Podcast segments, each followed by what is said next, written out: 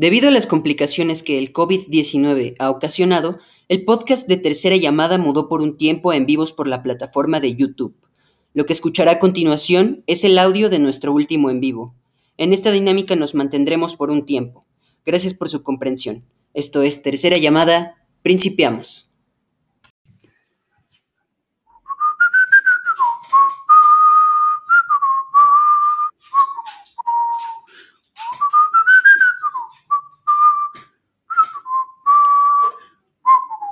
Damita y caballero, llévese su llamadazo.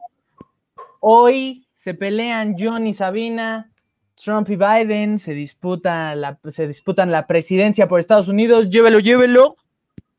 Estamos aquí ya, Dieguín, en tercera llamada. ¿Cómo no? En exclusiva, en exclusiva. Ay, siempre me pasa lo mismo. en exclusiva les traemos su sección de noticias de esto que es tercera llamada, ¿no?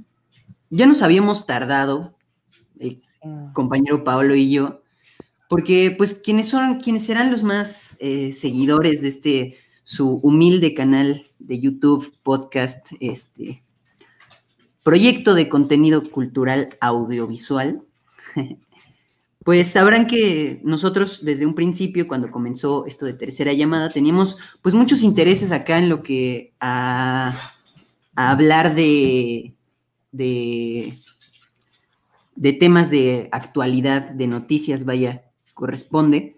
Y pues así lo estuvimos haciendo bastante tiempo, ¿no? En los, en los podcasts que teníamos, que eran recomendaciones y noticiones, pero... Efectivamente. Pronto las recomendaciones terminaron pasando a primer plano y las noticiones, pues, ya saben, desaparecieron. Hasta el día de hoy. Efectivamente. Eh, cabe aclarar que eh, pues nos tomamos un descansito de una semana porque la vez, la semana antepasada, en el especial de Día de Muertos, hicimos dos emisiones. Ahora estamos de vuelta con este nuevo formato. Bueno, no es nuevo formato, pero sí nueva sección en la que le dedicaremos toda nuestra atención a estos temas de actualidad y a los temas noticiosos. ¿De dónde viene entonces el llamadazo? Porque es una alta referencia como para que la comenten con sus, con sus amigos, con su familia en la, en, la comida. Si tú sabes por qué el llamadazo se llama el llamadazo en tercera llamada, entonces que Diego nos explique eso, esa maravilla. Es una historia muy graciosa porque, pues, eh, hace muchos años, hace muchos años el compañero Paolo y yo hacíamos teatro, señores. Ya sabrán que en este, este podcast, este proyecto no se llama Tercera Llamada por nada, ¿no? Porque se nos ocurrió ahí de la nada, ¿no? Tercera llamada porque pues ahí es donde en el teatro es donde nos conocimos el compañero Paolo y un servidor. Y pues una de las obras que montamos en algún momento fue Tenga para que se entretenga de el gran José Emilio Pacheco, un cuento que adaptamos ahí a una pequeña obrita de teatro, ¿no? Y pues eh, en esa obra los objetos principales que habían eran una rosa y un periódico. Entonces cuando estábamos platicando, Paolo y yo, de cuál sería nuestro logo, nuestra imagen distintiva, dijimos, no, pues tiene que haber una rosa y un periódico, ¿no? Y pues eso hicimos, ¿no? Ahí, si ustedes van a, Spotify y aquí a nuestros logos, bueno, aquí tenemos a una gran máquina de escribir que es legendaria, pero en todos los demás lugares hay rosa, una rosa con periódico, ¿no? Una rosa dibujada sobre periódico. Bueno, y pues un dato curioso ahí, una vez pusimos un cartelote que decía tercera llamada y pues dibujamos un periódico y dijimos, no, pues ¿cómo lo llamamos? No, pues el llamadazo. Tercera llamada, el llamadazo. Y de ahí, bonito nombre. Una, información que probablemente no le importa a nadie, pero aún así se las contamos. Sí, claro, pero para nosotros era especial. decir, ah, tiene trasfondo. Esto no es así de, ah, el llamadazo por tercera llamada. No, esto tiene un trasfondo importante. Este, y en ese sentido, bueno, pues de eso va esta, esta nueva sección. Eh, y bueno, hoy, hoy tenemos dos temas especiales que ya habrán eh, podido ver en la portada del o en la miniatura del video, pero también pues ahora que nos pusimos creativos y nos pusimos a gritar los titulares de este que es el llamadazo, nos ponen hola, un saludo. Este, entonces, ya, ya lo gritamos, pero básicamente es esta controversia, porque nos gusta el chisme, aquí en tercera llamada nos late andar chismorreando por la vida, entonces vamos a hablar de este tema, de esta polémica, de esta controversia, de esta pelea que hubo, esta pelea mediática, por decirlo así, que hubo entre John Ackerman y Sabina Berman, eh, y que es muy interesante, que, que fue, digamos, uno de los temas de la semana. Y por otro lado. Diríamos también el teatro, ¿no? Nos gusta el teatro. Y Exacto. Aquí hay puro de eso. Efectivamente, muy teatral la onda. Y por otro lado, Diguín, ¿de qué nos vas a hablar? Ah, pues claro, un tema que no podíamos pasar por alto en este su querido podcast.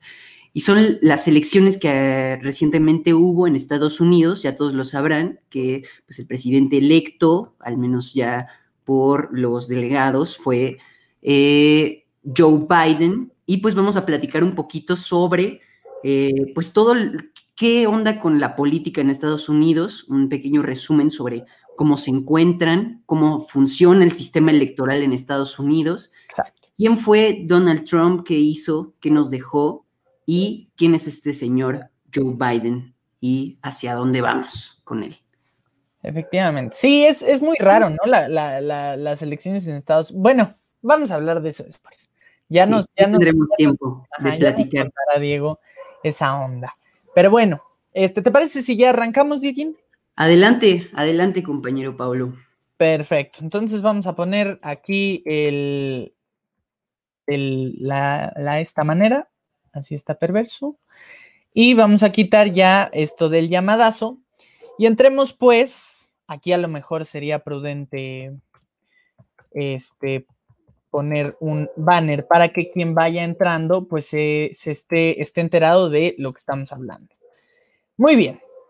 ¿Qué pasó entre estos dos, entre estos dos eh, grandes comunicadores? Eh, Sabina Berman es una de las grandes dramaturgas eh, de la actualidad en el país. Y John Ackerman, pues uno de los políticos, sí, finalmente es un político más referenciados en esta coyuntura, en este gobierno, en este sexenio y tuvieron un, diferendo importante. Eh, partimos entonces de que ahí em, hubo pues, o ellos dos comparten un espacio, o compartían, ahora ya no, un, espacio en Canal 11, un programa eh, llamado Johnny Sabina. Estos programas, este programa surge junto con otros varios que fueron muy criticados, ¿no? Que salieron en el Canal 11, en el 22, en TV UNAM, que fueron muy criticados por este, tener de titulares, pues, claros simpatizantes con Andrés, con Andrés Manuel López Obrador. Eh, por ahí tenemos este programa de Hernán Gómez Bruera con el comediante Carlos Vallarta, que duró muy poco, fue efímero en demasía, pero ahí estuvo. Eh, y era bastante entretenido. Eh, también tenemos Me Canso Ganso, ese todavía está, ¿no? Que ni siquiera es tan político, pero vamos, el nombre ya nos, nos deja entrever ahí una referencia política. Eh, tenemos también el Chamuco TV en TV UNAM y en el 22. O sea, surge con varios programas y fueron muy, bueno, el de Gibran también sale por ahí, por esas unos meses después. Pero vamos, surge con esta, esta, este grupo de programas tan criticados pero que finalmente eran ejercicios interesantes. Ya hablaré, ya hablaré del, valor que, tienen y tendrán, eh, por lo menos en este sexenio, estos, este tipo de programación en, televisión abierta y en espacios públicos. Todo empieza con un tweet, porque estas historias, pues, son definidas a través de tuitazos. Así es, ya la vida política, de, quítenle toda la trascendencia posible, porque esto se trata de tuitazos. Entonces, Empieza con un tweet de eh, John Ackerman respondiéndole a un usuario, a una usuaria de Twitter, no, sé, anónimo, eh, arroba, bueno, ni vamos a decir el arroba, ¿para qué, no? Y entonces pone esta, este, este usuario de las redes, arroba John Ackerman. Estimado John, ¿Qué haces con Sabina Berman en un programa en el que se nota que está incómoda contigo y con tus invitados, mientras que con el veneno de la dresser está encantada? Sabina cada vez es más inaudible.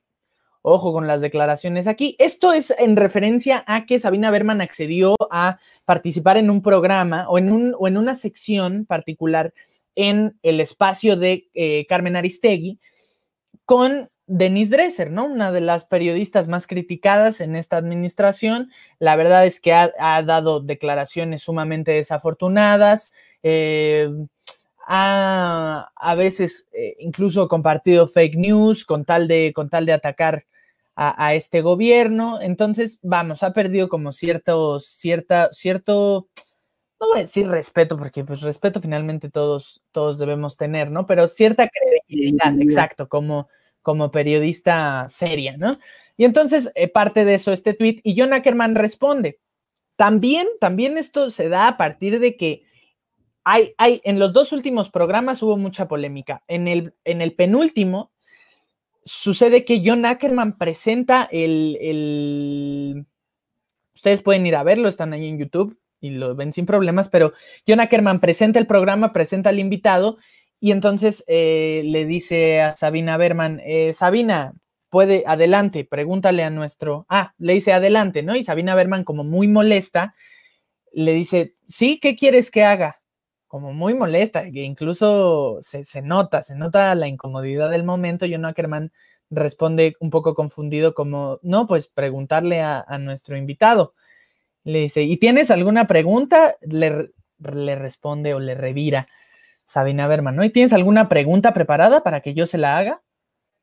Y ya ahí terminó ese episodio, pero se notó una clara animadversión. Y entonces también a partir de ello surge esta idea de que Sabina Berman está incómoda en el programa de Johnny Sabina. Responde pues John Ackerman eh, a este tweet particular. Invité a Sabina Berman, invité a Sabina Berman a Canal 11 porque valoro la pluralidad de voces y el debate informado, pero yo también la noto cada vez más incómoda, con actitud agresiva e incluso de sabotaje hacia el programa. Qué bueno que encontró una nueva pareja de mayor cercanía, Denise Dresser. Yo ahí a lo mejor le faltaron algunos, algunos puntos, este, algunas comas, pero bueno.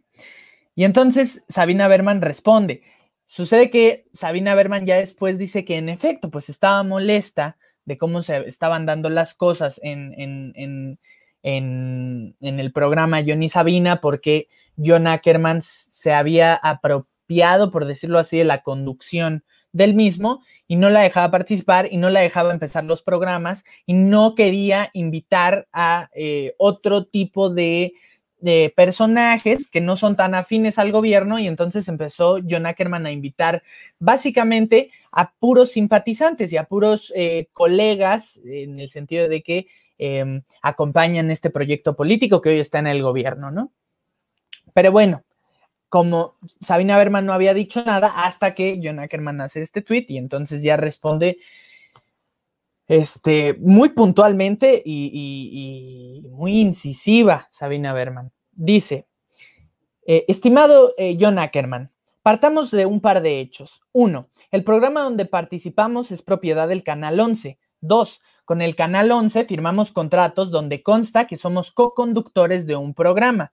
Durante un año fuimos de hecho sus co-conductores y gozamos de la libertad de expresión sin límites que el gobierno del presidente López Obrador ha inaugurado en el país.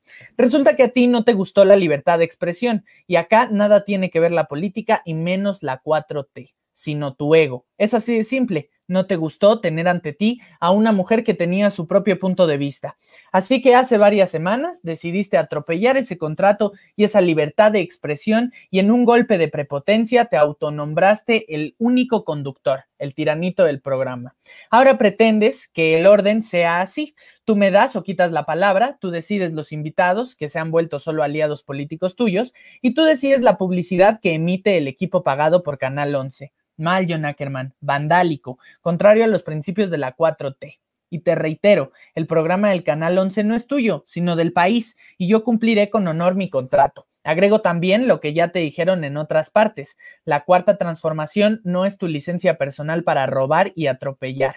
Aprende a comportarte según acuerdos y contratos y cordialidad. Sobre el nuevo espacio donde tengo el privilegio de conversar con Carmen Aristegui y Denise Dresser. Es un maravilloso experimento que espero atraiga a quienes disfrutan el pensar en libertad y sin odio. Te invito a observar, te invito a observar cómo eso es posible. Puso acá loco a la onda. Y entonces John Ackerman responde ya de manera virulenta, ya molesto, un, hilo, un hilo en el que pues ataca a Sabina Berman como Sabina Berman atacó a John Ackerman, ¿no? Las opiniones vienen después, ahorita nada, estamos contextualizando. Entonces, el, segundo tuit de John Ackerman dice lo siguiente, el oportunismo de Lili Telles se queda corto frente al de Sabina Berman. Ojo que el oportunismo de Lili Telles, pues ya es, son palabras mayores. Quien se vistió con piel de antineoliberal para colarse a la 4T pero ahora encuentra su verdadera casa junto a Denise Dresser. A cualquiera que haya visto nuestro programa le consta que la dramaturga ha gozado de plena libertad de expresión y que un servidor jamás ha tenido actitudes machistas o intolerantes hacia su persona, sino todo lo contrario. Eso sí, he sido el titular de Johnny Sabina desde el primer día y como tal he tomado decisiones importantes. Él, así lo, lo aclara. Como por ejemplo convencer a Sabina de que no era apropiado invitar a Felipe Calderón o Enrique Krause al programa e insistir en la importancia que estuviera alguien como Fernández Noroña, a quien Sabina dejó plantado, por ejemplo. Aquí, insisto, no, es, no está en mi opinión, algo sí, pero estaba viendo un, programa de eh, Rompeviento TV, que lo recomiendo mucho, este, en el que hablaban de eso como, pues en un sentido periodístico, no se puede concebir cómo no quieres tener a Felipe Calderón o Enrique Krause, por más vandálicos que sean, que hayan sido sus políticas, sus declaraciones. Digo, Enrique Krause está en otro rollo, ¿no? En, el tema intelectual, pero vamos, finalmente es una oportunidad el poder entrevistar a alguien, aunque no compartas ideología. Pero bueno, ya después hablaré por qué John Ackerman no tiene que apelar tanto al ejercicio periodístico este, como tal. Entonces dice, Aventar la mesa, aventar la mesa ahora acusándome de ser un macho tiranito, vándalo y ratero es de una enorme bajeza y demuestra una gran falta de profesionalismo. Me comentan que no es la única vez que la escritora toma una invitación para ir juntos de viaje como un permiso para expropiar la casa del anfitrión. Pero espero que sea la última, aunque no estaría de más que Aristegui, que arroba Aristegui Online, tome sus precauciones. Pero eso no termina ahí. Todavía eh, Sabina Berman responde. Para el acoso, John Ackerman, aunque lo disfraces de ideología, le cuelgues palabras como 4T, neoliberal, democracia, uses al presidente como imagen, es acoso. Acoso, tratar de subordinar con violencia a otra persona. En este caso, acoso laboral, de nuevo, para el acoso. Y entonces tenemos lo que ocurre en el programa, que es, eh, que es eh, muy ilustrativo de, la, mm, del conflicto que tenían estos dos, porque es en, este programa invitan al secretario de, eh, Educación Pública, este Esteban, Esteban Moctezuma, perdón. Entonces, Esteban Moctezuma, pues finalmente es el, es el, es el jefe, por decirlo así, no propiamente el dueño, pero sí del, del, espacio, de la estación, porque eh, eh, la, el, Instituto Politécnico Nacional no es como la UNAM, no es autónomo.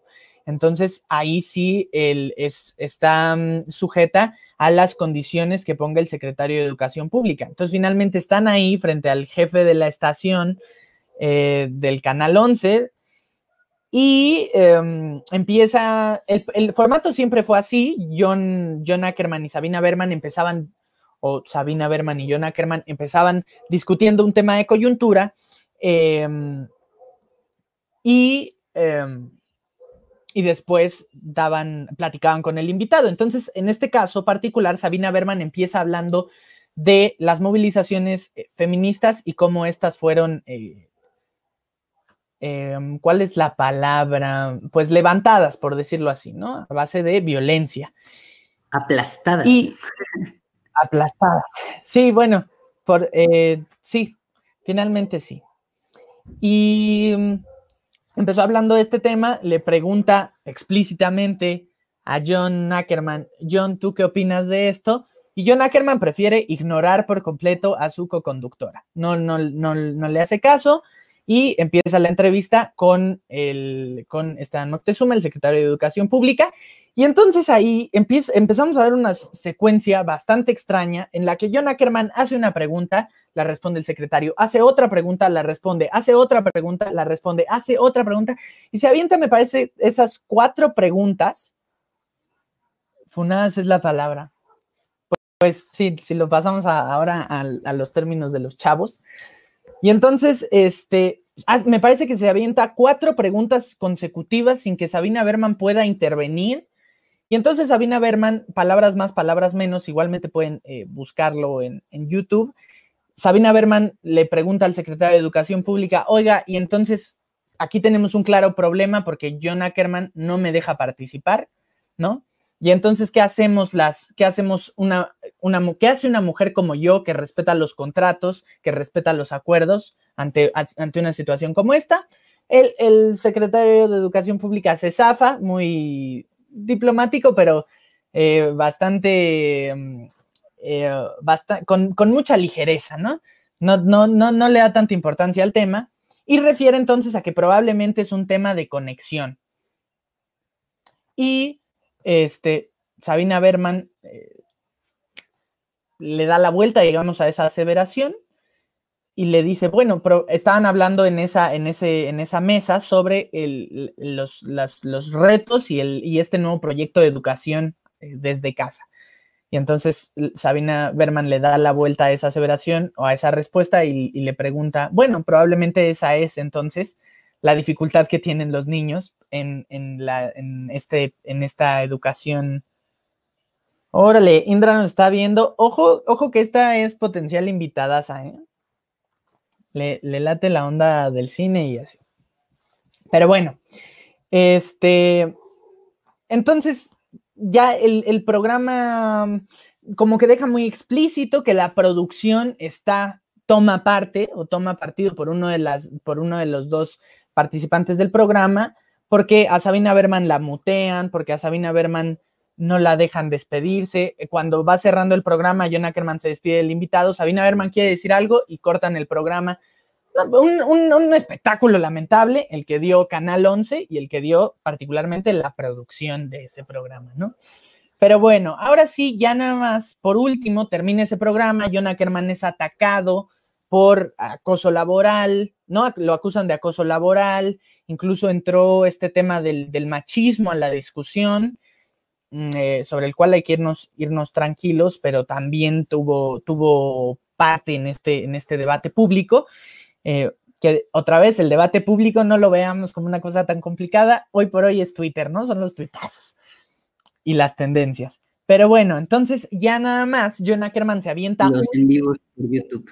Los en vivos por YouTube, exacto. Y entonces ya nada más, John Ackerman se avienta un último tweet explicando y acusando a Sabina Berman también de, cosas importantes. Em, un, un tweet, un hilo muy a lo Ackerman. Cañón. Entonces, eh, este tweet dice lo siguiente. Con respecto al intento de la oposición, la oposición, de imponer la programación y controlar los contenidos del canal 11, comparto 10 puntos para aportar a una reflexión colectiva ecuánime y respetuosa. 1. Un servidor fue censurado de la manera más grotesca por la radio y la televisión, pública y privada, durante los sexenios de Felipe Calderón y Enrique Peña Nieto. Sí, eso es real. Dos, hoy se busca dar continuidad a esta misma estrategia de censura y de silencio, pero quien ejerce la censura en esta ocasión no es el gobierno, sino poderosas redes del sector privado y de la sociedad civil vinculadas al viejo régimen. Tres, un servidor, que esto tiene que ver, aquí ya dando un poco una opinión, con lo que dice Sabina Herman de que siempre eh, John Ackerman para defenderse o para hacer un, o, para... Mm, eh, llevar a cabo una argumentación, una justificación de cualquier punto, suele usar estos conceptos, ¿no? Oposición, cuarta transformación, los, el otro, pues, ¿no? Los que no quieren al presidente. Pero bueno, tres, un servidor es un blanco particularmente importante para la oposición por dos motivos. A, soy de las pocas personas que desde los medios de comunicación y la esfera académica ha logrado tejer y difundir ampliamente una narrativa a favor de la 4T. Mi esposa Irmeréndira Sandoval es la principal responsable de la cruzada del presidente López Obrador. Bueno, Díaz Sandoval es la, sí, este, como bien refiere, bueno, como dice John Ackerman, la esposa, su esposa, y es la eh, secretaria de la Función Pública. Entonces, es la principal responsable de la cruzada del presidente López Obrador en contra de la corrupción con la cual fueron cómplices una gran parte de los actores que ahora se encuentran en la oposición. En los últimos días, por ejemplo, este, la Secretaría de la Función Pública ha inhabilitado tanto al titular de la Secretaría de Cultura, eh, sí, a la titular de la Secretaría de Cultura durante el sexenio de Peña Nieto, como al ex titular de la, eh, de la CRE México. Cuatro, el diferendo con la dramaturga Sabina Berman no tiene absolutamente nada que ver con el asunto de género. Un servidor jamás ha ejercido ningún acoso o agresión por motivos de género de manera directa o indirecta, ni en el ámbito privado ni en ninguno de los espacios en los que he elaborado. Al contrario, soy un hombre profundamente comprometido con la plena equidad de género y tanto mi familia como mis colegas de trabajo pueden atestiguar que tengo una trayectoria absolutamente intachable en la materia y que todos los días participo activamente en la lucha frontal en contra del sistema patriarcal que nos lastima a todos todas y todos. Cinco. Y esto, hasta aquí lo termino, hasta aquí llegamos, hasta el punto cinco, para ya no extendernos tanto, pero es cinco. La verdadera victimaria en el contexto del ahora extinto programa de Johnny Sabina del Canal 11 no fue un servidor, sino la dramaturga. Son muy conocidos por la audiencia sus constantes interrupciones y burlas durante las transmisiones del programa un ejercicio pleno de su libertad de expresión, pero con evidente falta de respeto tanto para su compañero de trabajo como para los invitados y las invitadas. ¿Cómo ignorarla, no? Por ejemplo. Esta actitud también se reproducía tras bambalinas con agresiones permanentemente, permanentes perdón, en contra de los integrantes de la producción, sobre todo hacia las mujeres del equipo, de manera temeraria. La señora Berman también me ha acusado públicamente en redes sociales de ser ratero, vándalo, acosador y misógino, sin, sin aportar prueba alguna que pudiera sustentar sus dichos. Hasta aquí el, el, tweet. Hay cinco puntos más que si quieren pueden ir a, ir a ver a su, a su timeline. Pero bueno, entonces ya, ahora sí ya entremos de lleno en materia o, hagamos una, quiero dar una breve opinión al respecto de este tema. John Ackerman denuncia eh, que fue eh, alejado, fue expulsado de los medios, de la radio y la televisión durante dos sexenios, eh, cosa que no dudo que sea cierta, ¿Y cómo, cómo es que termina este programa de, de Johnny Sabina? ¿no? El Canal 11 publica un comunicado en el que básicamente refiere que eh, o, indica a la audiencia que se va a acabar el, programa, pero que le van a dar un programa de opinión a John Ackerman. O sea, el programa para él solo, John y John, pues, ¿no?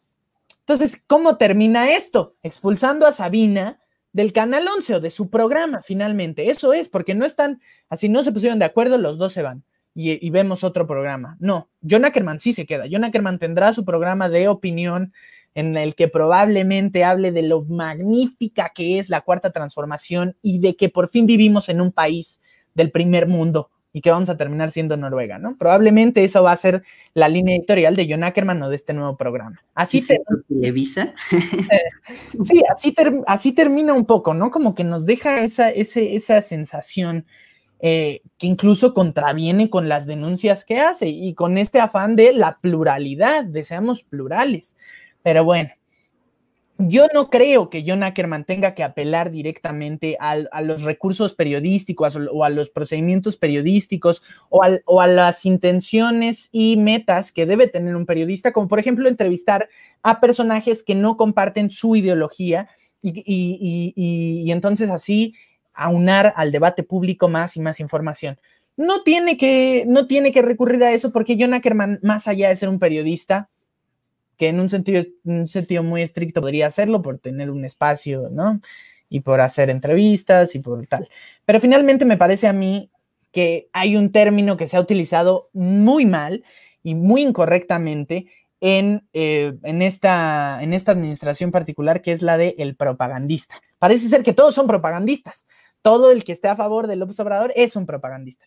A mí, John Ackerman, sí me parece, si no propagandista, un funcionario público o un, político que actúa o que, o que relata su opinión a través de la televisión. No me parece como tal un periodista, porque si uno ve los programas de Johnny Sabina, si uno ve los programas de diálogos que tiene también en TV UNAM su programa, más bien tiene que ver con esto, ¿no? Con la alabanza a el actual gobierno. Él, él, mismo lo dice, ha logrado construir una narrativa a favor de la 4T y eso está muy bien. Finalmente, esa es la intención que él tiene como poseedor de un espacio en un medio público. Esa es su intención y está excelentemente bien. Entonces, pero me parece que es un matiz importante que debemos tener claro para no, este, para juzgarlo correctamente, como lo que es. No me parece un hombre que, podamos juzgar por su veracidad, por su objetividad, por ser muy incisivo. No creo que esa sea la, línea de Ackerman.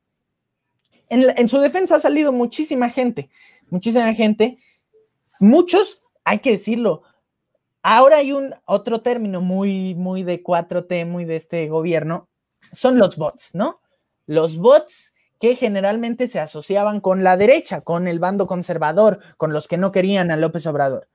Hay bots ahí, ¿no? Que atacan y, que arman, y que arman tendencias cuando les conviene y que entonces es un aparato mediático que está organizado para atacar al presidente, que tampoco lo veo tan, tan alocado. Me parece que sí hay un aparato mediático en el que también uno de los ingredientes podrán ser los bots, pero también esta administración tiene bots y los simpatizantes, muchos de los simpatizantes de López Obrador también usan estas herramientas. Bueno, la acusación que hizo Aristegui eh, junto con otras instancias de Notimex que utilizaban bots para acosar a, ex, colaboradores. Entonces también hay por ahí, o sea, no, no, es, no, es, no es que la red AMLO sea una sociedad, una organización de, de ciudadanos sí hay ciudadanos que se organizan y apoyan a López Obrador y que, y que, que aportan mucho. Pero aparte de ello, también hay muchos usuarios de, de las redes que son cuentas que se crearon hace dos días, que siguen a,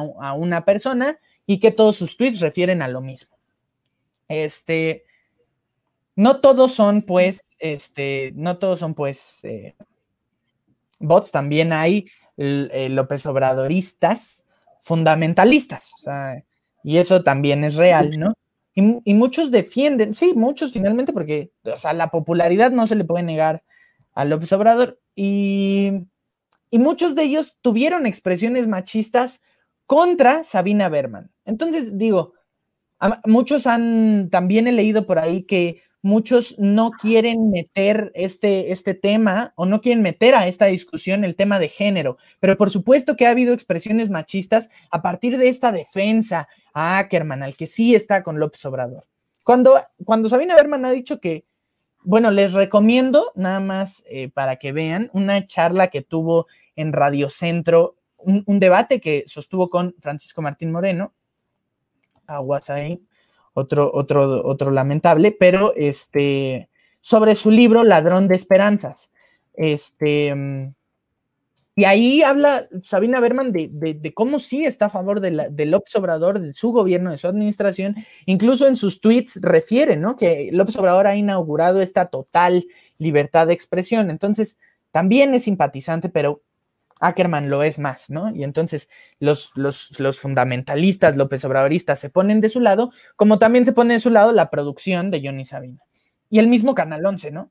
Con esta decisión de eh, sacarla a ella y dejarle a John el programa. Y entonces aquí ya quiero hablar a una escala mayor. Yo sí creo que hay una narrativa del gobierno que, que, que, colabora con, con, este tipo de, con, este tipo de percepciones que tenemos de la, de la política y de estas, y de estas discusiones. Eh, en, sus mañaneras, el presidente López Obrador, pues ya sabemos, ha hipercentralizado la comunicación, para bien o para mal. Eso ya que entra en el juicio de cada quien.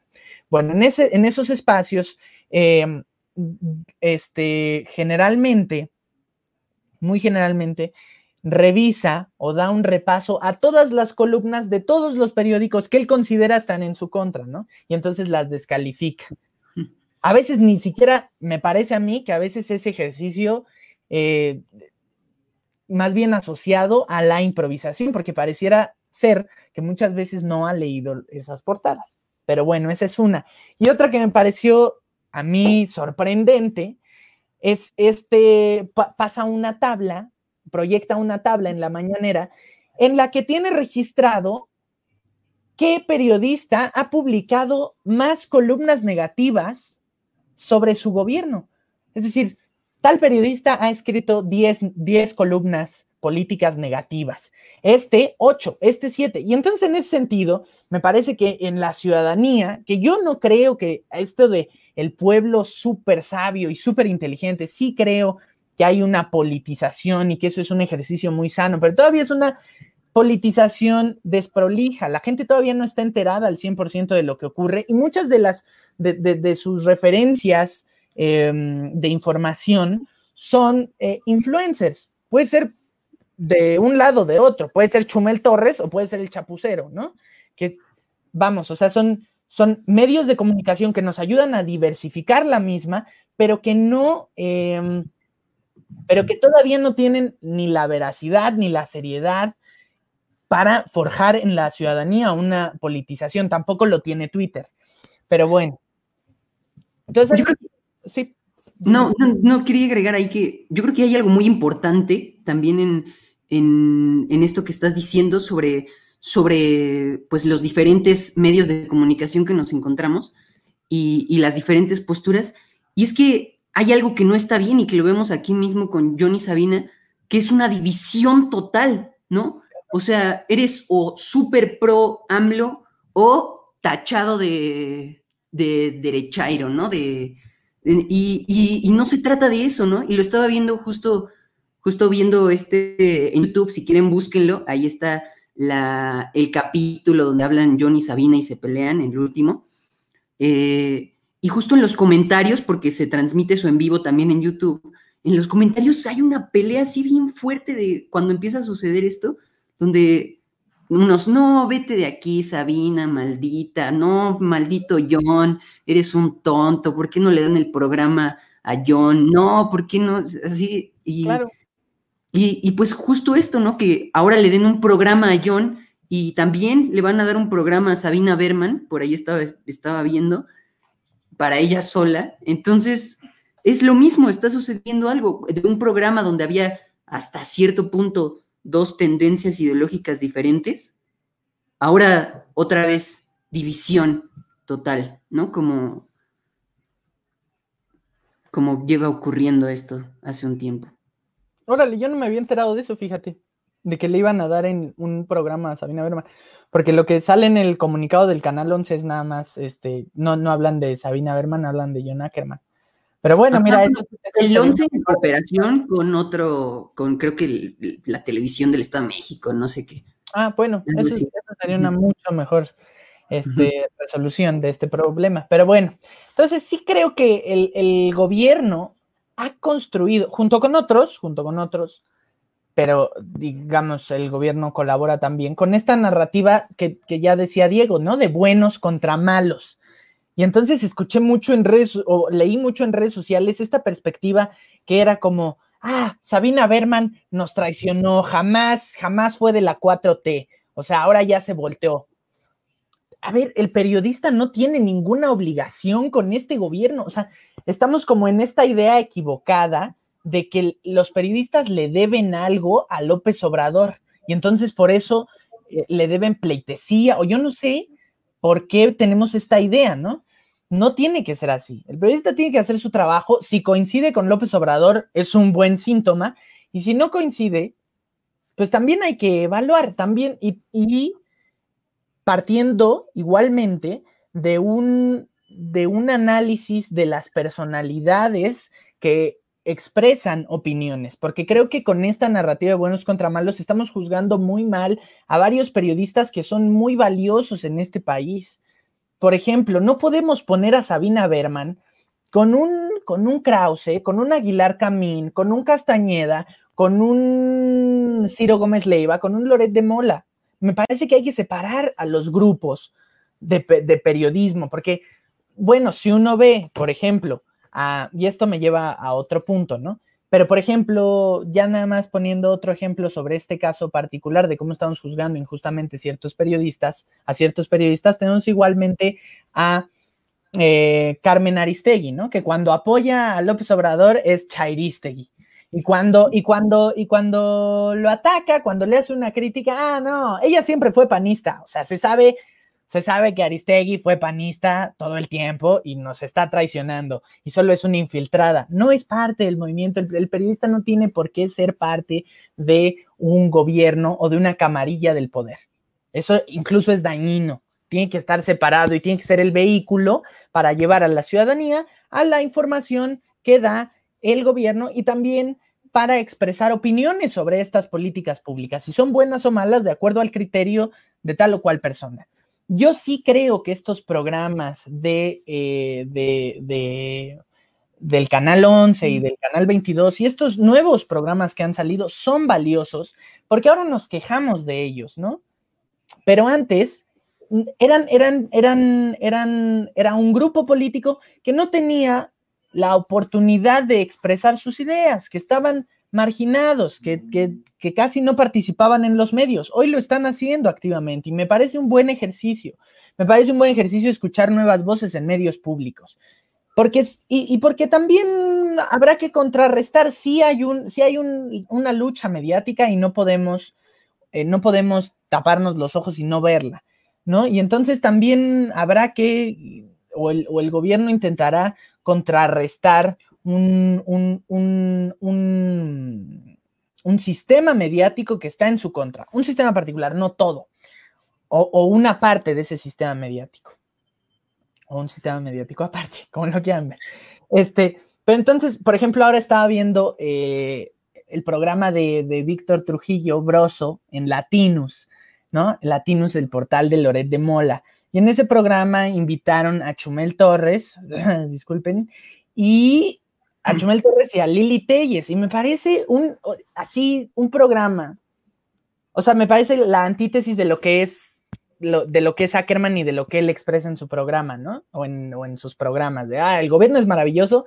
Pues acá es distinto. Acá es, no, Lili Telles, qué valiente que eres por, eh, por, por, por, por, no sé si recuerden esta esta, mm, este, esta participación que tuvo en una reunión eh, o, cuando Gatel fue al Congreso, ¿no? En la que Lili Telles eh, le, llama ciego y entonces le pasa un bastón para, para que, por, por, ciego, ¿no? Y, lo acusa de cosas muy graves y tal.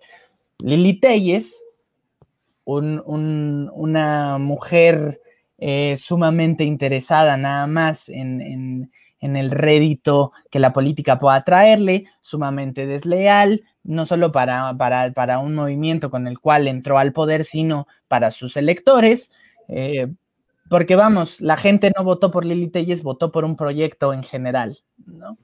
Entonces ahí me pareció ridículo ver ese, ese, esa, esa exposición de Broso y de Chumel, de wow, Lili Telles eh, mártir de, esta, de esta nueva administración y, luchadora, constante y demócrata. Por favor, o sea, estamos hablando de una diputada panista, pero bueno, no, de una senadora, yo yo diría nada más que pues también tratemos de no cancelar, ¿no? De no cancelarnos entre nosotros, diría yo. Porque justo hay, un problema, hay un problema cuando... Que, que, justo es, es, esta división que está, que, está surgiendo, ¿no? Tratemos de escucharnos, o sea, no, no, no vamos a simpatizar con todas las ideas, obviamente, pero pues creo que es importante escucharnos entre nosotros y pues rescatar lo que se pueda rescatar y, sí, así. Sí, al final yo estoy en, pro de este diálogo plural y por eso digo que habría que, o sea, que yo eh, hubiera sido interesantísimo ver en Johnny Sabina a Felipe Calderón, que no creo que hubiera aceptado, o a Enrique Krause. Pero sí creo que hay discursos extremos, ¿no? De ambos lados y que, y que ambos sí son en cierto sentido perjudiciales. El de Ackerman particularmente porque deja de serle útil, me parece a mí, a la cuarta transformación y empieza a ser perjudicial. Un hombre que es eh, tan protegido por los medios, particularmente los medios en los que colabora, y que, y que construye una narrativa de la cuarta transformación y que, y que la defiende constantemente, este, y que empiezan a surgirle estas controversias, ¿no? De acosador, de machista. Y bueno, eso dejémoslo, dejémoslo por un lado, pero que da estas, estas señales de hombre irascible en vivo, en un programa, bueno, no es en vivo, pero en el programa, en, sus, en, espacios públicos, me parece que deja de ser, em, deja de ser de alguna manera mm, útil o, que contribuya a, un debate de importancia. Lo mismo el otro lado, o sea, la, las, la comedia racista, racista, clasista de Chumel, eh, Torres, la desinformación que suele compartir en sus redes sociales, em, las constantes agresiones de Lili Telles y sus posturas políticas, dar, o sea, me parece que también contribuyen al discurso de odio y por eso creo que el ciudadano, digo, cada quien puede consumir, o sea, al final no, no, se trata, todos podemos consumir lo que queramos y creo que es útil que todos veamos de todo y escuchemos a todas las voces, pero esta narrativa de buenos contra malos también nos, nos impide discernir sobre cuáles son los contenidos periodísticos más valiosos para nosotros o para nuestro criterio de este país, porque entonces ya todos lo vemos como él está con López Obrador, es de los míos, o él está en contra de López Obrador, ese es bueno, aunque sea, aunque, aunque comparta fake news, aunque eh, contribuya a, los discursos de odio que hemos visto, por ejemplo, en Frena con, con Gilberto Lozano. Entonces, vamos, creo que esa, creo que esa es, esa es mi reflexión. Entonces, finalmente hay un, se están contrarrestando constantemente estos, estos dos bandos y lo importante es que podamos ponernos un poco en medio y observar con inteligencia la situación, más allá de cancelar a una persona.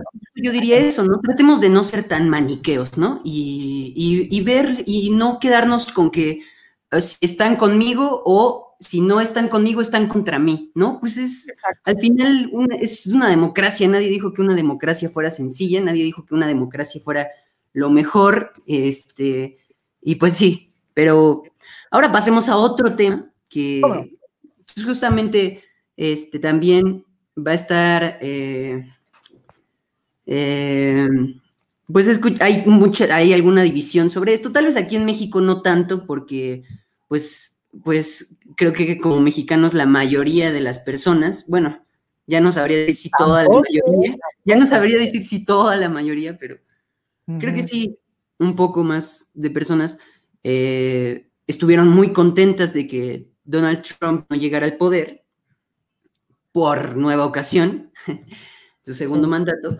Pero, eh, pues bueno, ya hablaremos de eso al final, pero primero quisiera, quisiera dar como una pequeña introducción sobre todo esto, sobre todo lo, que se trata de las elecciones de los Estados Unidos, ¿no?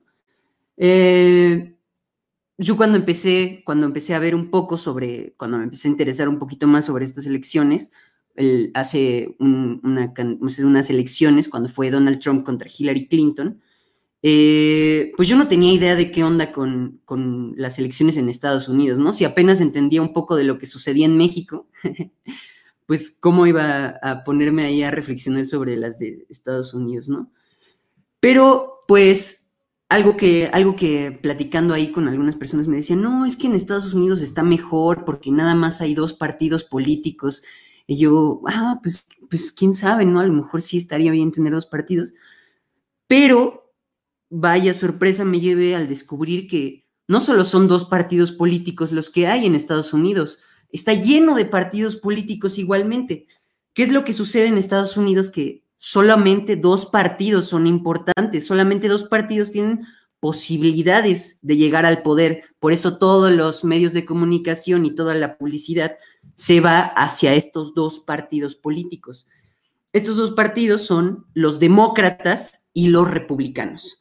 Eh, y quisiera introducir esto con un poco de historia sobre, pues, qué onda con esos dos partidos políticos. El partido más viejo de ambos, aunque a los republicanos les llaman el Grand Old Party o algo así, este, el gran viejo partido, el, más viejo de todos es el, Partido Demócrata, ¿no?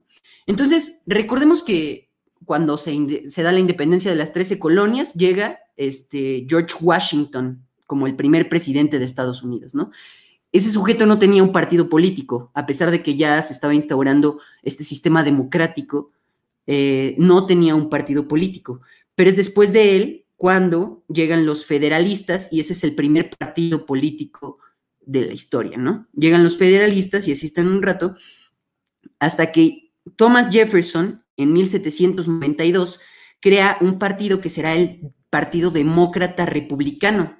Así es, entonces en un principio el Partido Demócrata y el Republicano estaban en uno solo, eran el mismo partido fundado por Thomas Jefferson. Eh, gobiernan un rato los, a esta pelea entre federalistas y demócratas republicanos, hasta que en 1824 un personaje importante para la historia de Estados Unidos, que es Andrew Jackson, un, soldado militar importante, gana, las, hay unas elecciones muy controversiales donde pues se supone que él gana en el voto del pueblo, pero por el sistema electoral que se existe en Estados Unidos desde el inicio de las 13 colonias, eh, pues no llega al poder este Andrew Jackson, un problema que ha sucedido mucho y que es una queja constante en el gobierno de Estados Unidos y que ya les contaré un poco sobre cómo funciona este sistema electoral en Estados Unidos, que es muy peculiar, ¿no? Pero bueno, eh, llega Quincy Adams y bueno, el punto es que Andrew Jackson va a formar este, por fin lo que vamos a conocer después como el Partido Demócrata. Y este partido, pues hoy en día es conocido por ser como el partido más de izquierda, por así decirlo, el partido más que ve más hacia el pueblo, etcétera, etcétera. Eh, pero en esos entonces, el Partido Demócrata llegó a, promover algunas, algunas ideas que pues no eran para nada, para nada con vista social, ¿no? Eh, ellos son los responsables de la expulsión de los nativos americanos, de, segregarlos en un espacio al, al, oeste de Estados Unidos. Eh, también promovieron mucho la esclavitud, fueron los que durante la guerra civil de Estados Unidos van a ser los que van a defender la esclavitud y promovieron también, defendieron a cosas como el Ku Klux Klan, por ejemplo. También ellos son los del famoso Destino Manifiesto de James K. Polk, que para nosotros los mexicanos es muy importante, porque el Destino Manifiesto es el lema por el que decían que ellos estaban destinados a tener todo América para ellos, ¿no? Y eh, pues bajo ese manifiesto vienen a conquistar, a, hacer guerra con México, la intervención norteamericana, y por la que perdemos más de la mitad del territorio mexicano.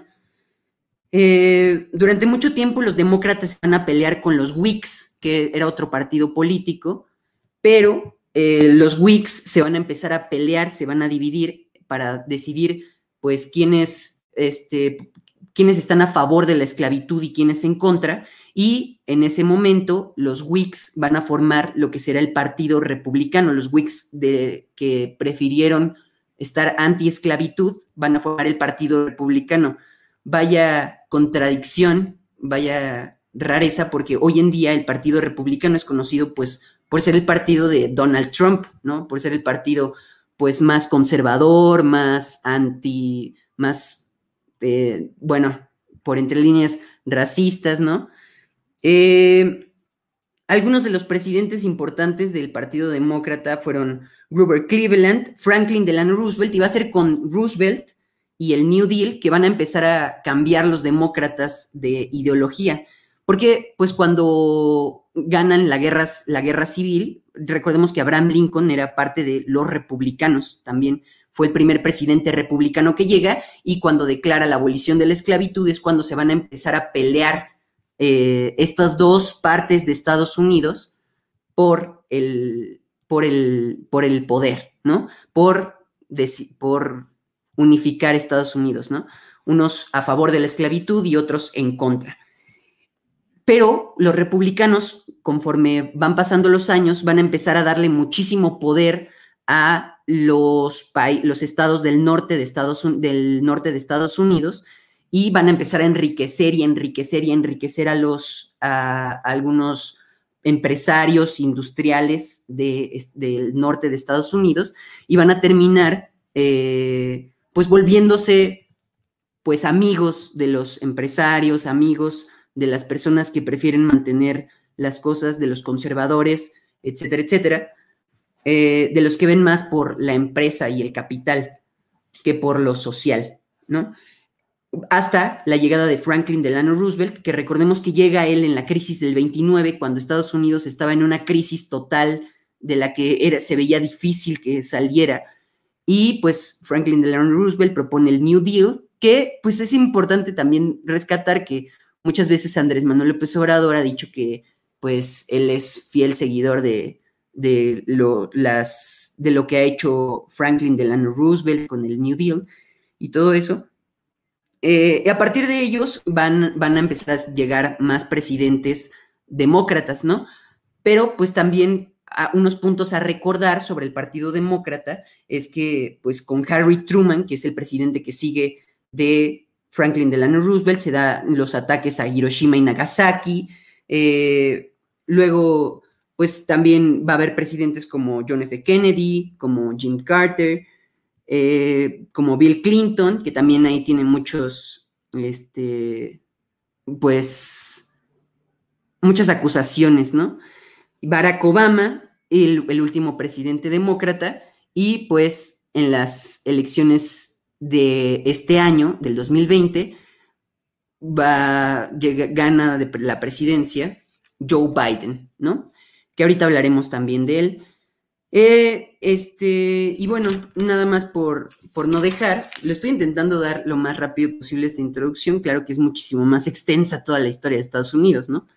Pero eh, algunos de los republicanos más importantes son Abraham Lincoln, Theodore Roosevelt, Ronald Reagan, que este va a ser importante porque Ronald Reagan, la campaña de Ronald Reagan la va a patrocinar nuestro amigo Donald Trump y pues también va a ser una de sus mayores influencias políticas. Richard Nixon, George Bush y pues actualmente Donald Trump.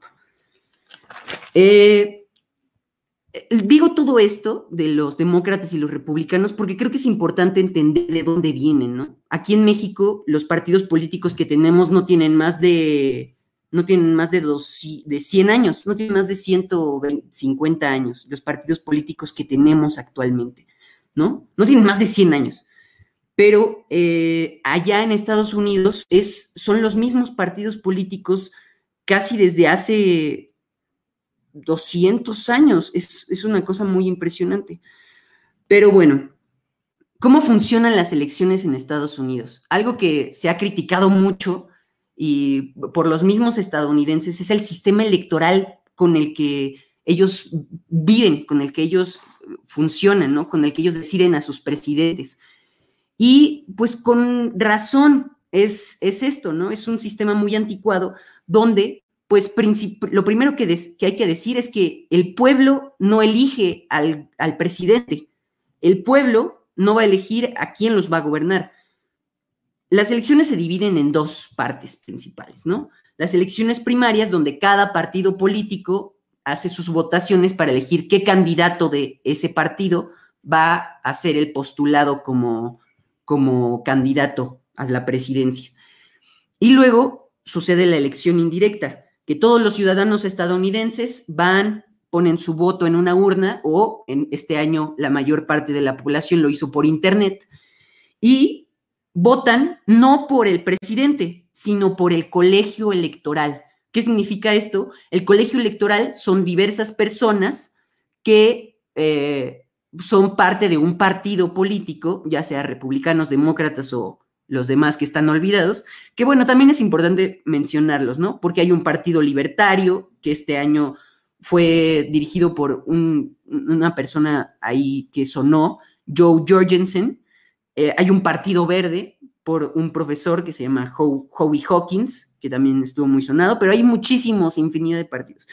El partido de la Constitución, el partido de la Reforma, incluso un partido socialista, incluso un partido de la prohibición un partido de la prohibición. Pero bueno, este, de los, los, ciudadanos estadounidenses van y votan por el candidato del colegio electoral de su estado, ¿no? Entonces, hay en total de todos los Estados Unidos 538 electores o delegados. De los electores o delegados van a ser los que formen parte del colegio electoral. Estos electores y delegados son los que van a votar por el presidente. Pero es, es una cosa muy compleja porque los ciudadanos, digamos, pongamos de ejemplo eh, California, ¿no? Eh, el número de electores por estado, de delegados por el estado, va a ser proporcional al tamaño de su población.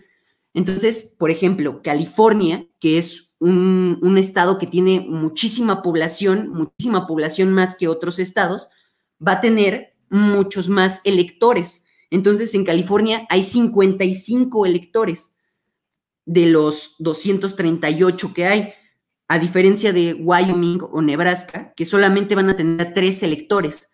Entonces, ahí no se queda la cosa. La, la, si se puede decir así, inequidad, si ustedes lo consideran así, tal vez tiene cierto sentido, pero eh, ¿qué pasa? ¿Qué pasa? ¿Quién gana? qué, candidato gana eh, por cada estado. Para que gane un, un candidato de un partido por cada estado, tiene que cubrir más de la mitad de electores en el estado. ¿Qué quiere decir esto? Que, por ejemplo, en California, digamos que 30, 30 personas votaron por eh, el Partido Republicano. Y las demás, la, digamos, otras 20 votaron por el demócrata. Pongamos, 10 votaron por el demócrata y entre todos los demás se dividen entre los otros partiditos políticos chiquitos. ¿Qué sucede? Que el Partido Republicano va a ganar, pero no solamente se va a llevar los votos de ese que obtuvo en ese estado, sino que se va a llevar todos los votos totales de ese estado, ¿no?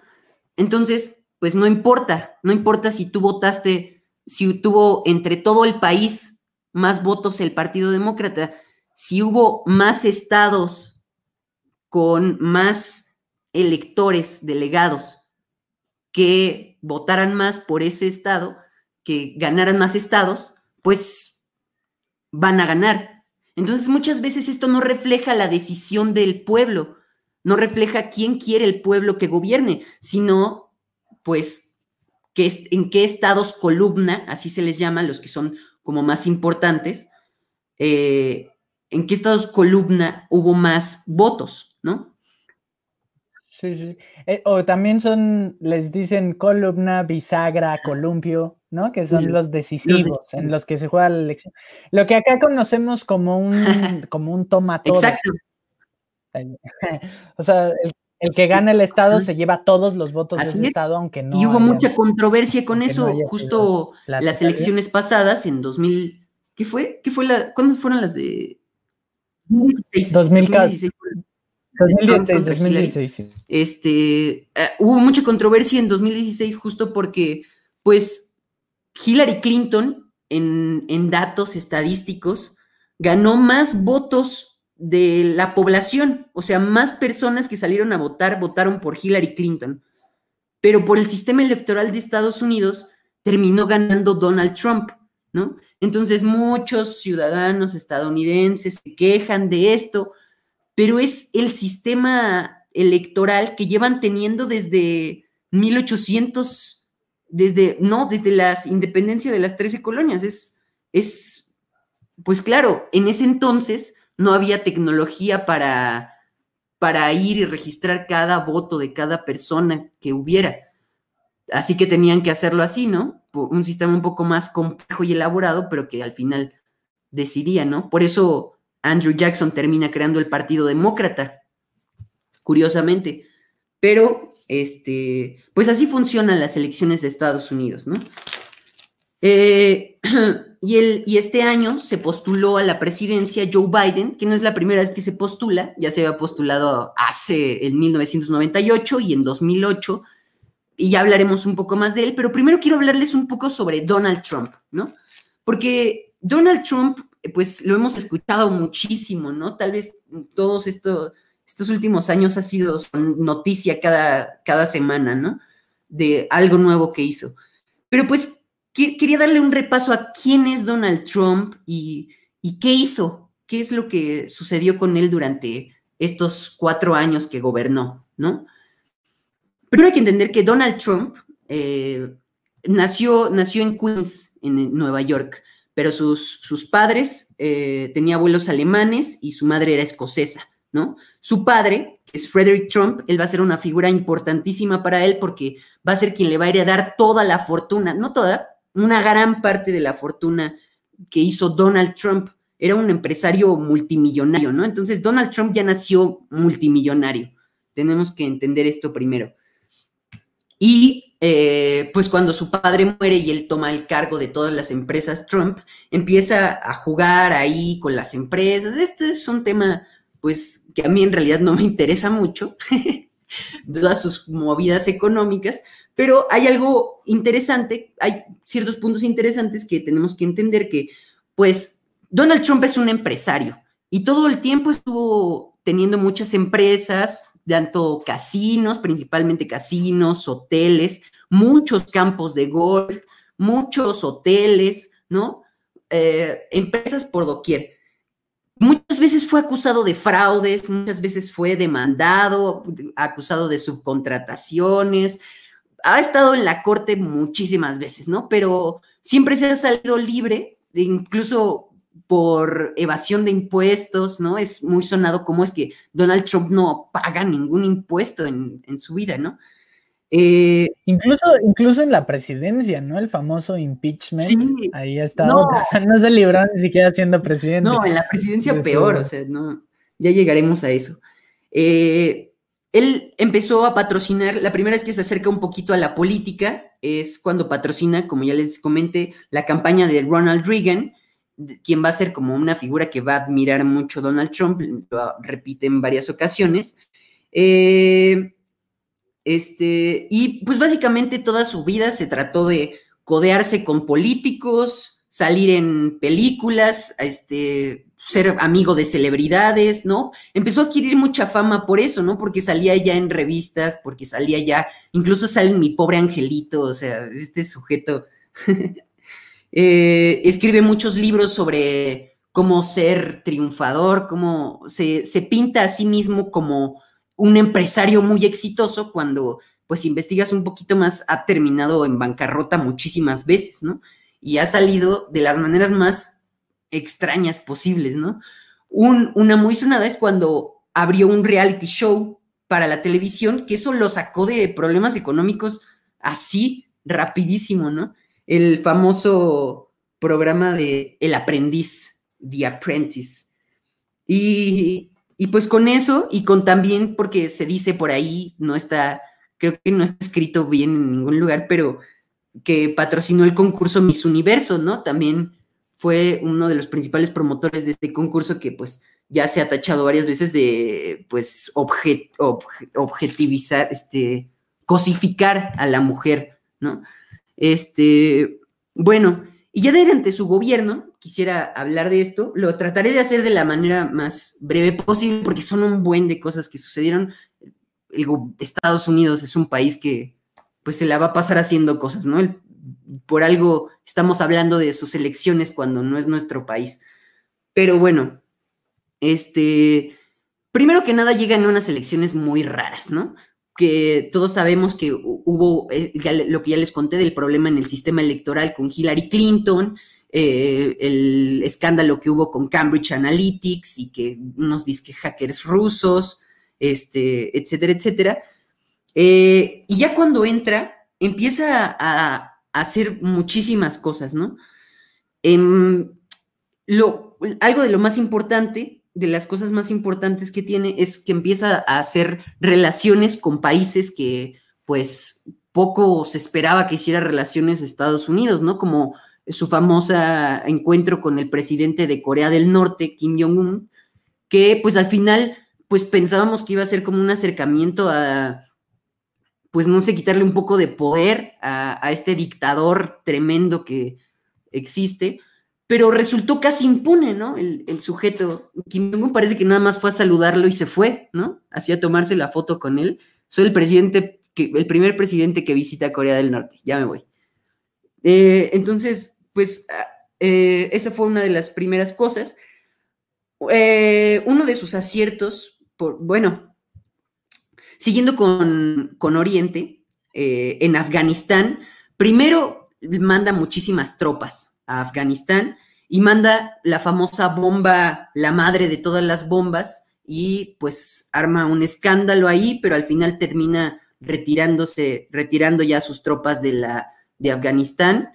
Eh, y otra de las cosas importantes que hizo fue que anuncia su retirada del apoyo a los kurdos, ¿no? Que esto tal vez nos sonará muy irrelevante y lo que sea, pero es una traición que cometió.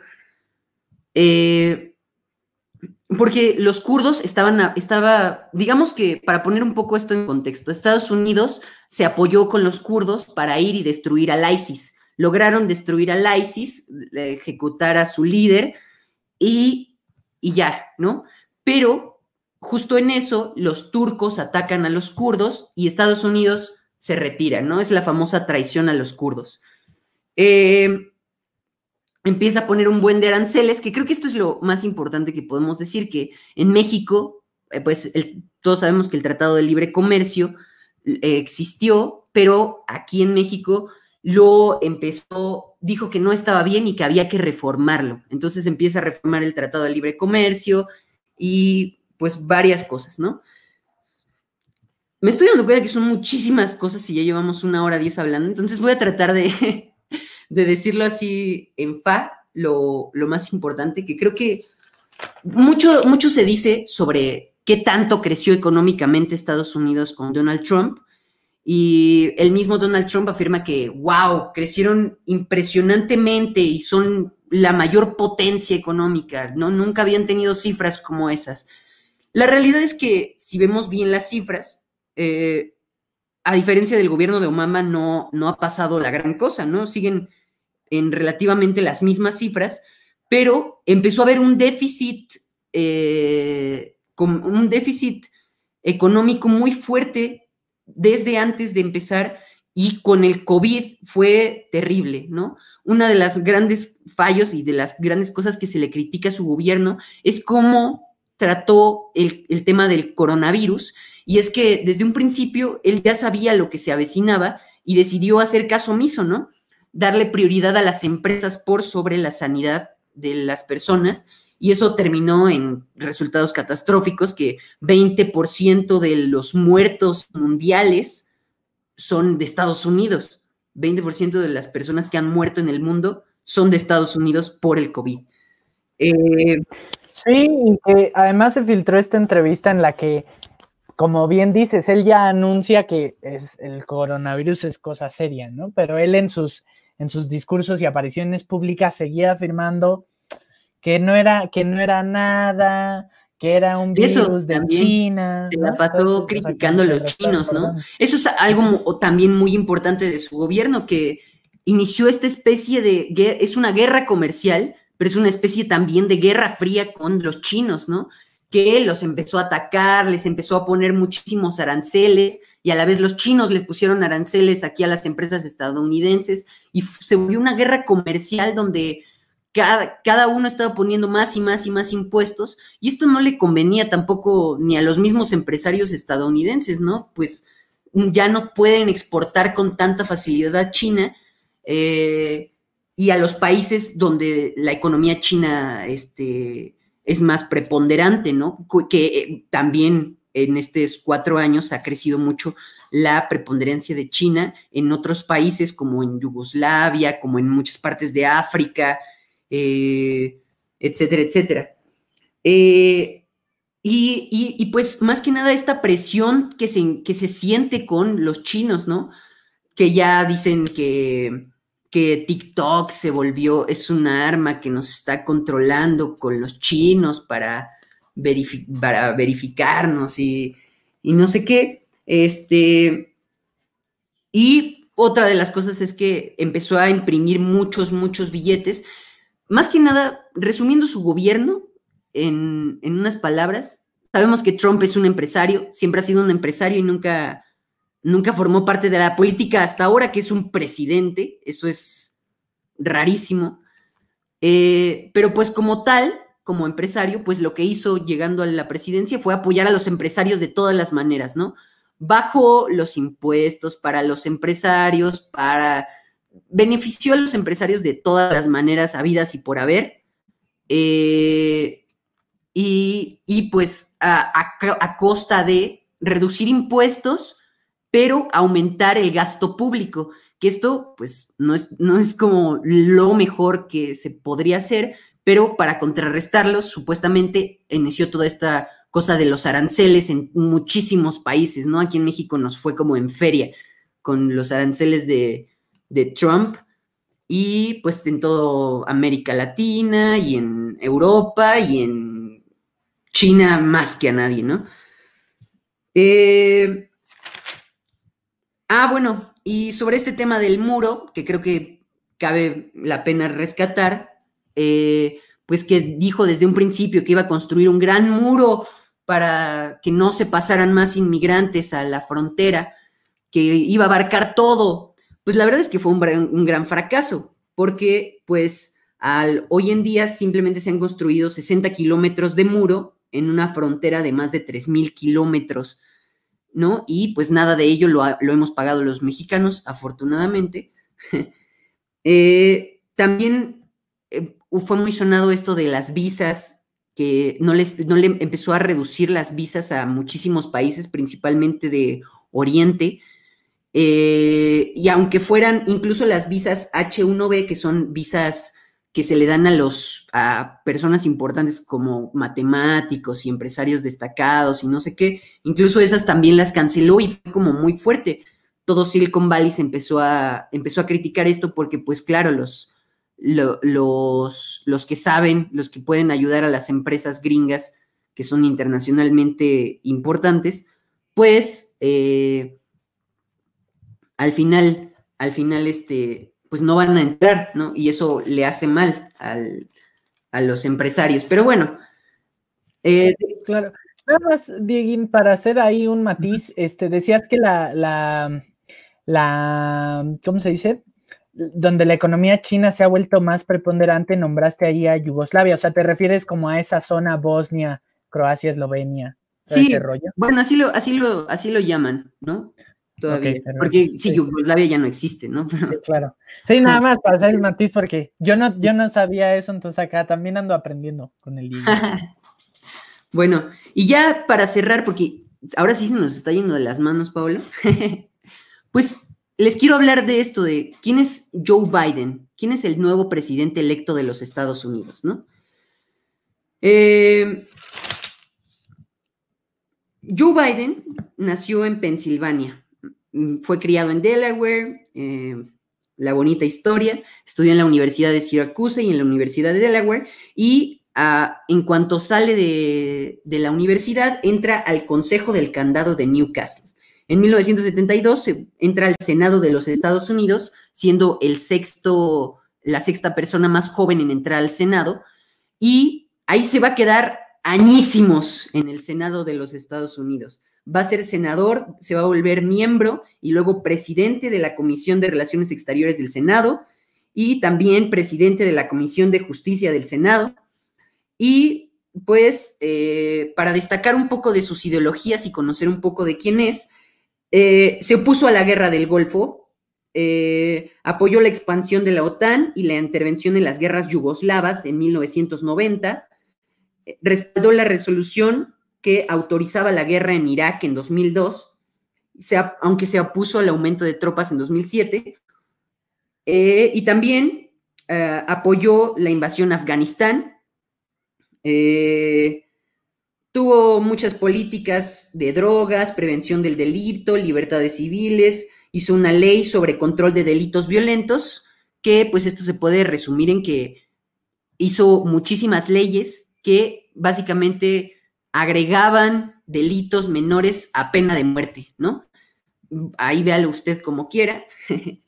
Eh, la, hizo una ley en contra de la violencia de las mujeres, aunque eh, paradójicamente se le acusó en varias ocasiones de, de en el Me de acoso, acoso a algunas mujeres, de conductas inadecuadas, que pues muchas mujeres del Senado lo defendieron y él salió a decir que no, que, no era, pretendía hacerlo y que una disculpa y que iba a tratar de tener mejores relaciones, pero pues al final ahí están sus denuncias de cuatro mujeres en, en el Me Too.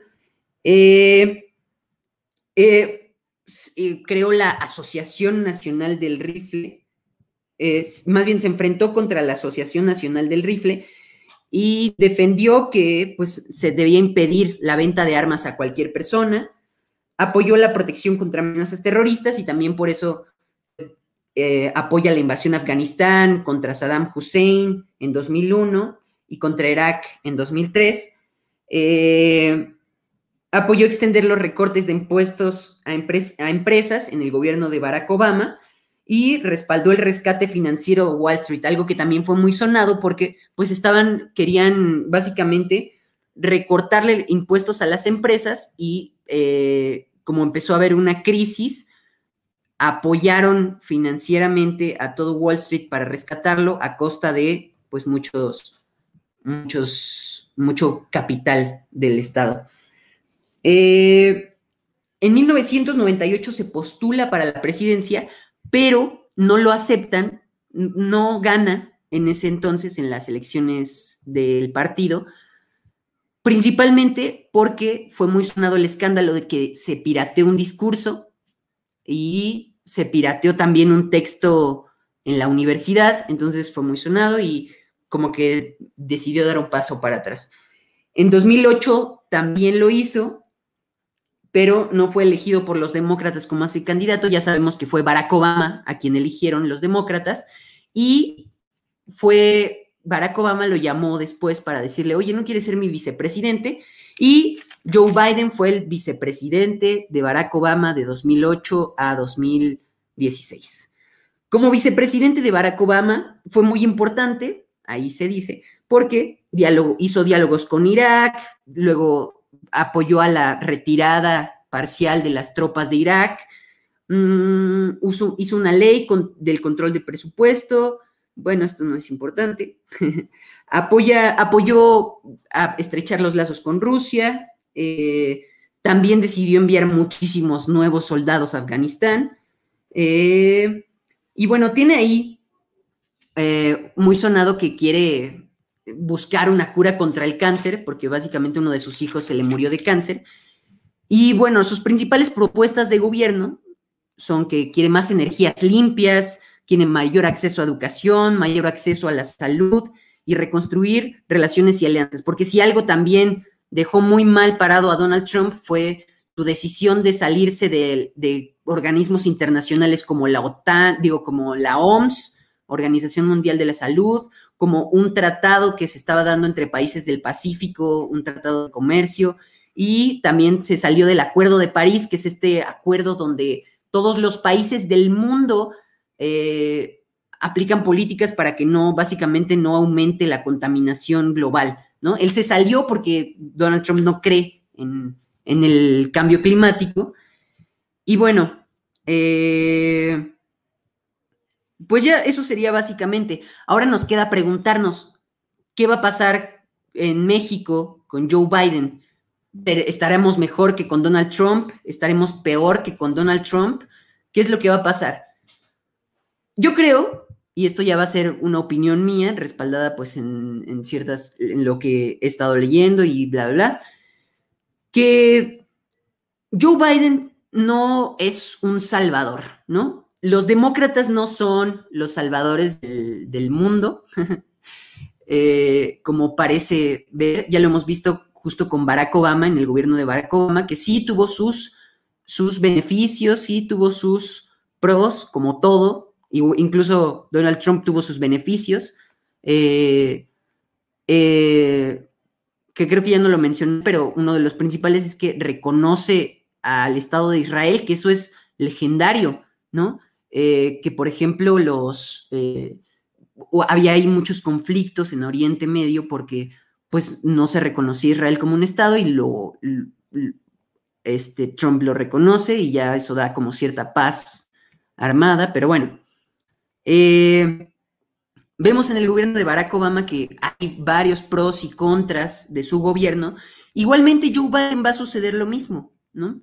Creo que en tanto a los mexicanos va a haber un, va a haber, eh, va a haber algo, una ventaja muy importante, que es eh, la, la estigmatización del mexicano. Donald Trump era un presidente xenófobo, por así decirlo. Y entonces, pues sí hubo mucha campaña en contra de los inmigrantes, mucha campaña en contra de los mexicanos, él mismo lo dice en un discurso. Eh, aquí nos mandan a puros violadores, asesinos y narcotraficantes, ¿no? Alguno que otro ha de ser bueno, pero, ¿no? Eh, Joe Biden, pues básicamente no tiene este discurso al simple vista, eh, pero pues también ya hemos visto que es otro miembro más de, los poderosos de Estados Unidos que pues apoyan a las empresas, ya lo vimos con el rescate a Wall Street, eh, que apoya la invasión, como ya lo vimos con envíos de tropas a Afganistán y a Irak y a muchas promociones de esos. Eh, entonces, pues en mi opinión, no va a haber el gran cambio. Eh, sigue siendo, lo decía Gibran en una entrevista, Gibran Ramírez, sigue siendo la oligarquía estadounidense de siempre, con buenos modales. Y recordemos que el Partido Demócrata no es tampoco el, más bello de todos, ¿no? Recordemos que en sus tiempos de inicio apoyaba al Ku Klux Klan y a la esclavitud. Entonces, bueno, claro, un poquito de historia que tenemos que dejar aquí. Y y pues ya, creo que ya nos pasamos, ahora sí nos pasamos de lanza, lo sentimos. No hay, rollo, pero mira, los, los tercera llamada libres, ya les vamos a tener que poner un nombre pronto, que no sea así ridículo, pero son, son leales y andan. Muchísimas gracias por haberlo visto. Los llamaderos, los llamadores. no vamos a poner, ahorita no nos vamos a poner creativos, pero bueno, me parece muy, muy interesante todo lo que dices, Digin, un espectacular repaso, o sea, creo que incluso sí nos pasamos, pero vale la pena porque es un tema complicado. Y, sí, creo que finalmente, si algo, creo que estas elecciones presidenciales a mí en lo personal me resultaron muy desagradables. Para empezar, porque creo que Joe Biden no era el mejor candidato. A mí, por ejemplo, me caía mejor Bernie Sanders, ¿no? Que sus ideas daban un poco más de miedito. Pero Sí, pero Joe Biden es este, ni siquiera es, ni siquiera era el mejor candidato em, posible, ¿no? Y, creo que lo vimos en el debate, creo que en el debate presidencial entre Joe Biden y Donald Trump, incluso se, extra, se le extrañó a Hillary Clinton, ¿no? Que fue capaz de, de proponer mejores cosas. Y, pero vamos, finalmente creo que eh, también vi un, fenómeno muy curioso acá en, México, que es que curiosamente la derecha, sí la, sí, la derecha mexicana estaba a favor de Biden y curiosamente la izquierda, de, es así, entre comillas, la izquierda mexicana estaba a favor de Trump. Porque vamos, sí nos ha afectado en cierto sentido el, un, discurso tan, tan agresivo hacia nosotros de Donald Trump, pero también es cierto que con, López Obrador había, habían establecido cierto respeto y había como ahí una buena relación política, ¿no? Ahí como que con la detención de Salvador Cienfuegos se vio un poco igualmente eh, cuestionada esta, esta aparente buena relación, pero eh, vamos, se habían conseguido políticamente llevarse bien, ¿no? Porque López Obrador había accedido a muchos de los... Aquí hablamos sobre migración también, ahí chequenlo, fue un, podcast muy interesante. Y había accedido a, a, varios de los caprichos de Trump que le daban rédito político y también a López Obrador le daba rédito político o capital político el tener este, una buena relación con un hombre tan, o con un político tan complicado, ¿no? Y ambos finalmente reflejan, tienen ciertas semejanzas, ojo, no, no se me vayan a aventar tan cañón, porque, porque vamos, ambos son como dos políticos en contra del establishment, ¿no? En, distintos, en distintas coyunturas, ambos son políticos que se dicen distintos a lo, que, a lo que se daba antes, y Joe Biden sí es de plano establishment estadounidense como tal, ¿no? Entonces, yo creo que eh, ya sumando un poco mi reflexión, que no está tan trabajada como la de Diego, porque Diego se aventó la super investigación que acá nos compartió, pero creo que mi conclusión es que por lo menos podemos esperar de Biden un discurso mucho menos agresivo que el que podía ejercer Trump.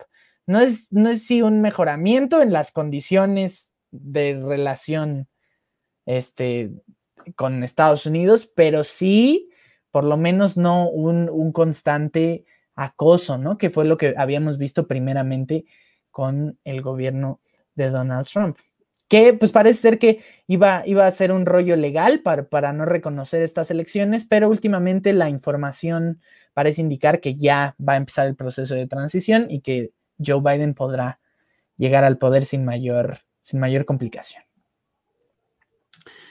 Sí, pues así parece ser. Yo la verdad estoy muy, muy como confundido, ¿sabes? Porque pues no hay, no hay a dónde irse, ¿no? O sea, últimamente me pongo a pensar y digo, no, pues ¿Cuál es la solución? Anarcocolectivismo, esa es la solución. Claro, pero para qué. Claro, anarcocolectivismo es la solución. Pero pues no, vivimos en una sociedad, vivimos en una sociedad democrática, una sociedad que desde años ha vivido en una democracia. Entre sí, en una democracia. Y muy imperfecta, ¿no? En una república democrática bastante imperfecta. Muy, muy imperfecta, ¿no? ya se ve ¿qué, onda con su sistema electoral? Que, vengan aquí a que les enseñemos algo de cómo contar votos, ¿no? De cómo robar urnas. Ah, no es cierto. Sí, pues básicamente esa sería. Pero sí, es, un sistema que nos, que, nos, que nos brinca mucho a los que vivimos como con estas concepciones democráticas, ¿no? latinoamericanas, que es muy así, voto directo, se cuenta y ahí está. Voto directo igualmente, ¿no? Pero, pero vamos, eso está un poco más. más Aparte, me da miedo, ¿sabes? Porque este sujeto, Biden, es que no lo ves y te da miedo. O sea, es que lo, veo yo. no, es por juzgar así de simple. Todos los oligarcas estadounidenses dan miedo. No, es, es, un católico, ¿no? Católico, este, y este, ¿cómo se, ¿cómo se llama este país que está por Inglaterra? Irlandés. Ah, es país, ¿no? Eh, eh, eh, este es católico irlandés y pues muchas de sus muchas de sus creencias él lo ha declarado, ¿no? Él es, por ejemplo, pro vida totalmente, ¿no? no se ve que es un sujeto bastante conservador. yo no sé qué tanto lo vaya a mostrar en, en ya en la praxis, pero pues quién sabe, también no hay que, no hay que juzgarlo como que va a ser un villano, como un héroe, eh, porque creo que también hizo un desempeño agradable con Barack Obama, ¿no? Como vicepresidente, y pues muchos estaban así como queriendo ver qué onda con, con él. Que a Barack, que a Barack, ¿eh? a Barack Obama también se le juzga mucho como por la portada, ¿no? Y, y ahora hay como en este, en este afán de, de poner en, sobre la mesa ambos el gobierno de Donald Trump en comparación con el de Obama, pues también en el de Obama, pues vivimos cierta, o sea, se vivió cierta violencia y también hay conflictos con los migrantes, o sea, vamos. Pero bueno, aquí este hay, varios, eh, varios comentarios, vamos a ponerlos eh, todos de eh, Indra y los vamos a poner aquí. La estrella de mi pobre angelito 2, Donald Trump, efectivamente. Este, también se vuelve la, ¿Cómo? También sale Tim Curry. O sea, yo, eh, yo soy un fan así de Tim Curry. Es curioso que también salga ahí en mi pobre angelito. No, ese cast está espectacular. Bueno, aquí sí soy bienvenida como fan de Bernie. Sí, cómo no. Aquí somos bienvenidos todos. A mí también me simpatizaba más, pero, pero bueno, pues al final lo conveniente era Biden, ¿no? Y, Acá ponen también. A mí, quien honestamente me da malas vibras es Kamala Harris. ¿Cómo Esa es su vicepresidenta. la vicepresidenta de, Sí, pues sí escuché que ahí traía como ideas medio medio raronas, pero... Pero bueno, es la primera vicepresidenta mujer, ¿no? Mujer y afroamericana. Y afroamericana de Estados Unidos, que eso, como sea, en términos de representatividad, es un, es un, es un, es un logro importante. Habrá que juzgar también otra vez. Es lo que llevan haciendo los demócratas ya mucho tiempo, ¿eh? El, este, esta idea, esta, este discurso de pro este, cultural, pro diversidad cultural, ¿sabes? Eh, desde, desde Martin Luther King fue de donde se agarraron y de ahí no se han soltado. Nosotros apoyamos a los negros y a los inmigrantes. Claro, y habrá que juzgar cuáles son las políticas a favor de esos grupos, ¿no? Minoritarios. Acá nos ponen muy interesante. Pues bueno, me parece que eso, eso es todo por hoy, ¿no, Dieguín? Nos, nos extendimos. Pero es la pues primera vez que hicimos esto, no pensamos que nos fuéramos a pasar tanto de lanza. A lo mejor lo que podemos hacer, y lo dejamos también a su criterio, déjenoslo en los, déjenoslo en los comentarios, podemos tratar una sola noticia y la charlamos y profundizamos más al respecto. Si es que una hora y media es, demasiado, hicimos nuestro mejor esfuerzo. y esperemos, que no se fueron tantos, ¿eh? No, no, no, unos gigantes, de verdad. Un besazo porque son. Gracias, los queremos mucho. Sí, sí, efectivamente. Y bueno, también es importante, esto sí lo quería decir, es, eh, estoy viendo que eh, los, muchos de los que ven nuestros, nuestros videazos no están suscritos. Entonces, si quieren si quieren este, ahí hacernos un favorzazo, hacer crecer un poco esta comunidad, eh, que, el, que, el, reto son los 300 suscriptores, se dice fácil, se dice fácil, pero son 300. Entonces, ese es el reto. Pues, si lo está viendo no está suscrito, por favor suscríbanse, no les cuesta nada y está padre. Y además así les traeremos contenido semanalmente, porque luego nos tomamos descansos porque no podemos vivir de esto. Una vez que nos lleguen los dólares, nosotros abandonamos todo proyecto. Una vez que tengamos dos millones de suscriptores, ya podemos estar tranquilos. Exacto. Vamos publicando diario, diario. Vamos lento, pero llegaremos lejos, ¿cómo no? ah, y no se pierdan eh, la próxima semana algo muy especial. Hoy es día de puente, como ya sabrán, de puente por la señora Revolución Mexicana y no crean que se nos ha olvidado. Eh, pero hoy no es Día de la Revolución y dijimos, no, pues cómo vamos a hablar de, hay otras cosas, ¿no? Pero no se pierdan la próxima semana, domingo, especial de la Revolución Mexicana. Eh, Perfecto. Sí. Un abrazo, gente bonita. Nos vemos pronto. Hasta luego. Bye bye.